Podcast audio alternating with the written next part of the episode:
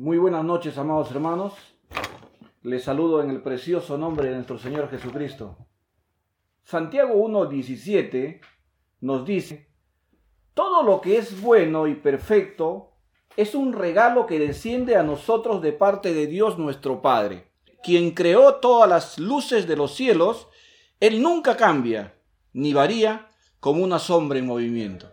Había escogido este, este versículo por lo que efectivamente es el Día del Padre, pero al que tenemos que darle honra y gloria es a nuestro Padre Celestial. Gracias a esa bendición que Él ha derramado sobre nosotros, es que nos ha permitido tener hijos y también constituirnos en padres terrenales. Pero Él es nuestro Padre Celestial.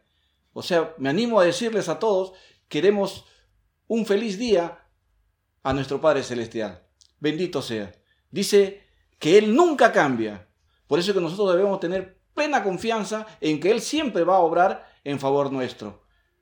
A veces las circunstancias dicen que nosotros eh, sentimos que eh, no, no obra de acuerdo a las circunstancias como nosotros queremos, pero finalmente todo lo que Él hace es para bienestar de cada uno de nosotros. Vamos a orar para pedir que el Señor tome control de este tiempo y que si tenga yo en mi mente, en mis labios, alguna palabra que no edifique la palabra de Dios, lo enmudezca y permita que pueda fluir lo que Él quiere que su iglesia reciba. Bendito seas. Alabado seas, Padre Celestial, Dios Padre Todopoderoso. Te damos gracias, Señor, por cada uno de estos mis hermanos que a través de la, de la red estamos conectados, Padre Santo. Bendícelos en gran manera. Derrama tus bendiciones sobre cada uno de ellos y la familia que ellos representan, Señor. Padre Santo, que todo lo que se haga en esta noche sea para glorificarte, Señor. Que todo lo que se haga en esta noche, Señor, sea lo que tú quieres que tu pueblo reciba, Padre Santo. Bendito seas, alabado sea tu nombre, Señor, en Cristo Jesús. Amén. Bien, amados hermanos, justamente mi esposita acaba de he leído el pasaje que he tomado para compartir con ustedes esta, esta noche. A mí me eh, prácticamente me dieron este pasaje, pero con la alternativa de que si yo quería lo cambiara y pueda este, buscar otro pasaje alusivo al Día del Padre y todo, todo ello. Pero cuando lo leí, como comentaba en la mañana con Roger, digo, cuando lo leí, sentí que la palabra me golpeaba primeramente a mí. Me sentí como que a mí me, me, estaba removiendo la, cabeza, el cuerpo y todo ello. Entonces dije, no, esto es lo que el Señor quiere para nosotros. Eh, bueno, particularmente era para mí, pero yo creo que también puede llegar a cada uno de ustedes. Dice, eh, lo, lo puse por título, el desaliento espiritual. ¿Cuántas veces cada uno de nosotros, les pregunto, ¿no? Pero cada uno responde a sí mismo. ¿Cuántas veces cada uno de nosotros se ha sentido desalentado dentro de la iglesia? Desalentado dentro de su trabajo, desalentado dentro de su entorno familiar. ¿Has experimentado alguna vez desaliento tan grande que ha dejado sin fuerzas y deseos de seguir avanzando? Si es así, no te sientas mal. Eres humano y estás dentro del entorno de, de todo cada uno de nosotros. Porque particularmente, desde que empezamos, yo les digo, desde que empezamos los problemas que hubo inicialmente en la iglesia, yo me sentí un poco desmoralizado, desalentado y todo ello. Y encima de esto, después de esto vino la, pandemia, eh, ver que, mis hijos estaban en peligro, ver que uno era personal de riesgo y todo como que se te mete a la cabeza. Uno confía plenamente en Dios, pero tu humanidad hace que como que quieras claudicar de, de alguna manera. ¿no? Y me sentí totalmente preocupado. Por eso dije, ¿no? Esta palabra es para mí, ¿no? Hace más de dos mil años atrás, un profeta también se sintió en las mismas condiciones. Era llamado el profeta llorón, un profeta muy sensible, que era Jeremías. Cuando... ¿Qué es el desaliento? El desaliento se define como una pérdida de ánimo o de la energía para continuar haciendo algo. ¿Cuáles son las causas comunes del desaliento? Considera lo que conduce a un fracaso por una ruptura sentimental o familiar, lo que trae eh, la pérdida de un trabajo, por ejemplo. Yo le vi en estos días a mi yerno cabizbajo, ¿no? Porque decía, problemas en esto del trabajo, me pasó esto y todo. O sea, nos sentimos desalentados porque eh, no entendemos que dentro de nosotros, como decía Gabriel, el Señor es mucho más grande que todos los problemas que podemos tener. Y Él siempre va a orar en bien para cada uno de nosotros. Para algunos será no sentirse aceptado en el grupo. Algunos un fracaso físico o emocional, o, sentir, o no sentirse amado, o algo que le amenace, por ejemplo, por ejemplo, este virus, ¿no? Este virus que vino y hemos visto que mata personas. Diario van cayendo varias, varias, eh, sobre 20, empezaron pocos, ¿no? Ahora vamos más, más de 20 personas diarios que van cayendo. Y vemos que vino para quedarse. Nos sentimos desalentados por cosas que realmente, como humanos, no podemos quizás resolverlo. Pero estamos en la mano de Dios y Dios va a obrar en favor de cada uno de nosotros. Yo le digo, hermanos, ¿alguna vez te has sentido desanimado dentro de la iglesia cuando has visto eh, que uno de, tus hermanos eh, murmuró atrás de ti o, o, te has enterado de que ha hablado mal de ti y todo ello? ¿No? Por eso yo estaba leyendo unos comentarios que dice, de como cristianos debemos tener piel de lagarto, piel de cocodrilo, de tal manera que los dardos que nos caigan reboten y no nos hagan daños porque Dios está con nosotros. Nosotros vinimos a la iglesia no para glorificar al pastor, no para glorificar a los ancianos, no, no por el bienestar de uno de los hermanos, sino vinimos para adorar a Dios, para adorar a ese ser celestial. En Hebreos 12.2 dice, nosotros debemos poner, dice, los ojos en Jesús, el autor y consumador de la fe. Vinimos para poner nuestros ojos en Cristo, el autor y consumador de la fe. También vemos que no solamente a nosotros, no solamente a Jeremías, que le ha, le ha pasado esto, ¿no? Vemos en el caso de Moisés, llegó a pedirle que Dios le quitara la vida porque no aguantaba la carga de guiar a un pueblo de dura service. Veíamos que él predicaba y predicaba, conducía al pueblo y el pueblo se, se desviaba eh, y trataba de adorar a dioses que no, no correspondían.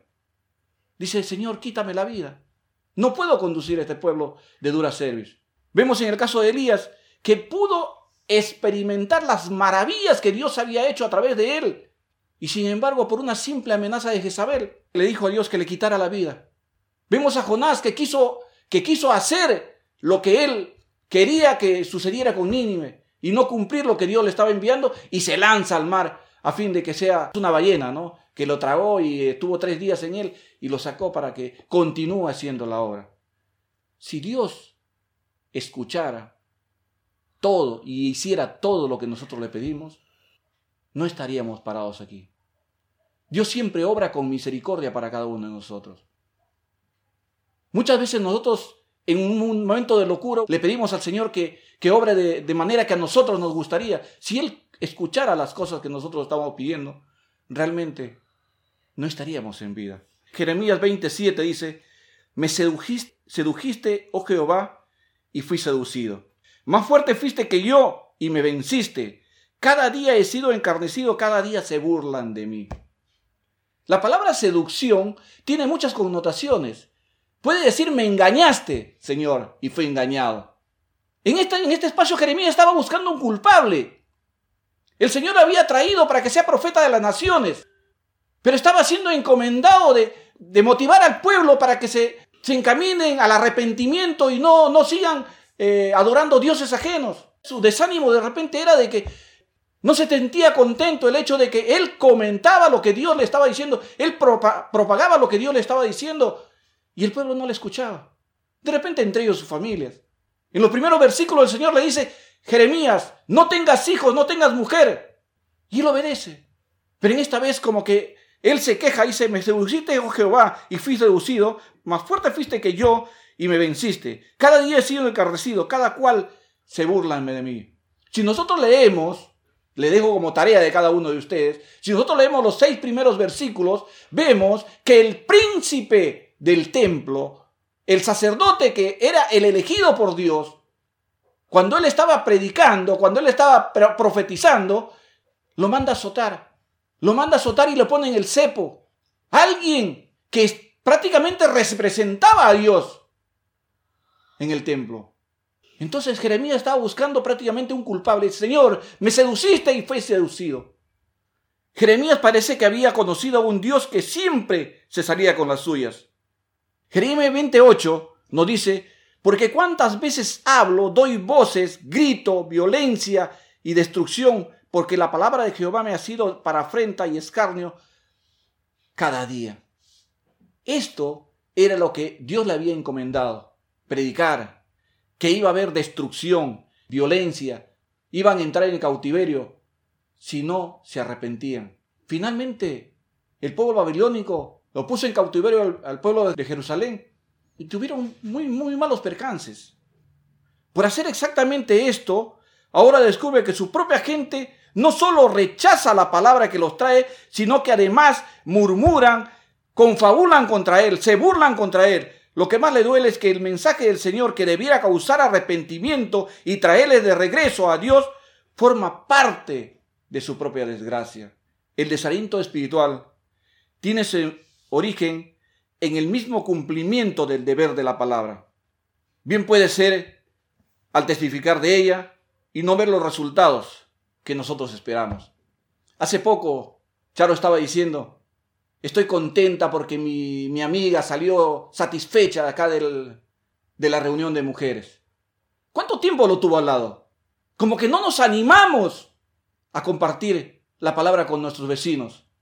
No estoy solamente diciendo de Charo, estoy diciendo de mí, estoy diciendo de toda la iglesia. Creemos que es suficiente mostrarle nuestra vida correcta, nuestra vida de no problemas, testificar con nuestra vida. Es bueno, indudablemente es bueno, pero somos llamados a poder compartir con ellos las grandes maravillas que Dios tiene para cada uno de nosotros y que puede extenderse también a ellos que no, que no le conocen aún. Jeremías 29 dice, me dije, no me acordaré más de él, ni hablaré más en su nombre. Qué, qué tremendo Jeremías decide olvidarse de Dios y no hablar más de Dios. ¿Les ha pasado eso, hermanos? Muchas personas se han retirado de la iglesia por eso, porque llegaron a la iglesia y no encontraron lo que buscaban. ¿Por qué? Porque fueron a buscar el cariño y el amor de hombre y no fueron a buscar el cariño y el amor de Dios. Si nosotros nos enfocamos en que Dios es el que obra todo en nuestras vidas, y que si nosotros estamos dentro de la iglesia para adorarle y glorificarle solamente a Él, los problemas, los dardos que vengan del enemigo, no van a hacer nada. El desaliento espiritual es el mejor instrumento que le ha servido al, al diablo para poder hacer macanas dentro de la iglesia. Yo me siento como uno de ellos, porque de una u otra forma necesito mucho de Dios para poder seguir caminando. Si pensáramos un poquito mejor, consideraríamos que la primera víctima del desaliento espiritual es Dios mismo. En no pocas ocasiones, por no decir en muchas ocasiones, el creyente desarrolla una especie de rebeldía contra su propio Dios al ver que su vida no tiene el propósito que él espera. Y nos desalentamos de él. No me acordaré más de él ni hablaré más de su nombre. El estado de Jeremías lo lleva a tomar dos decisiones, olvidarse de Dios y no hablar más de su nombre, las dos consideraciones eran graves, muy graves. Es decir, no hablaría más de él. Era una renuncia a la tarea encomendada que Dios le había dado desde un principio. Le vuelvo a repetir, hermanos, si Dios tomara nuestras palabras, tomara nuestras palabras y las haría que se cumplan, estaríamos deshechos. Pero Dios en su misericordia permite darte una oportunidad y siempre ese fuego ardiente dentro de cada uno de nosotros que muchas veces nos hacemos los ciegos, los sin sentimiento y no queremos entender que arde un fuego dentro de cada uno de nosotros y que el Señor nos está diciendo, anímense, salgan adelante, vuelvan al lugar de batalla. Jeremías 20:10 dice, porque oí las murmuraciones, temor de todas partes, denunciad, denunciémosles. Todos mis amigos miraban si claudicaría.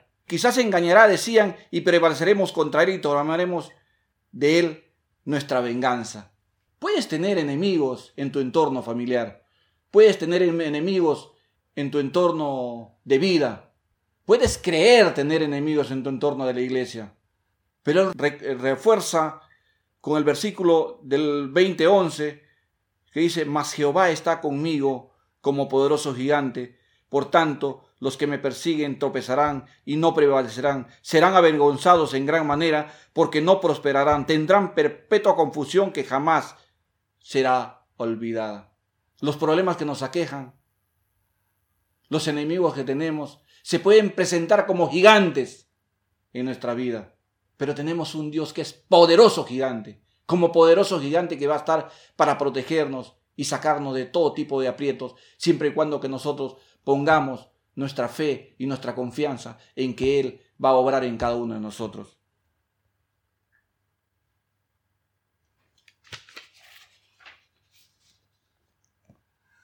Me sedujiste, Señor, y fui seducido.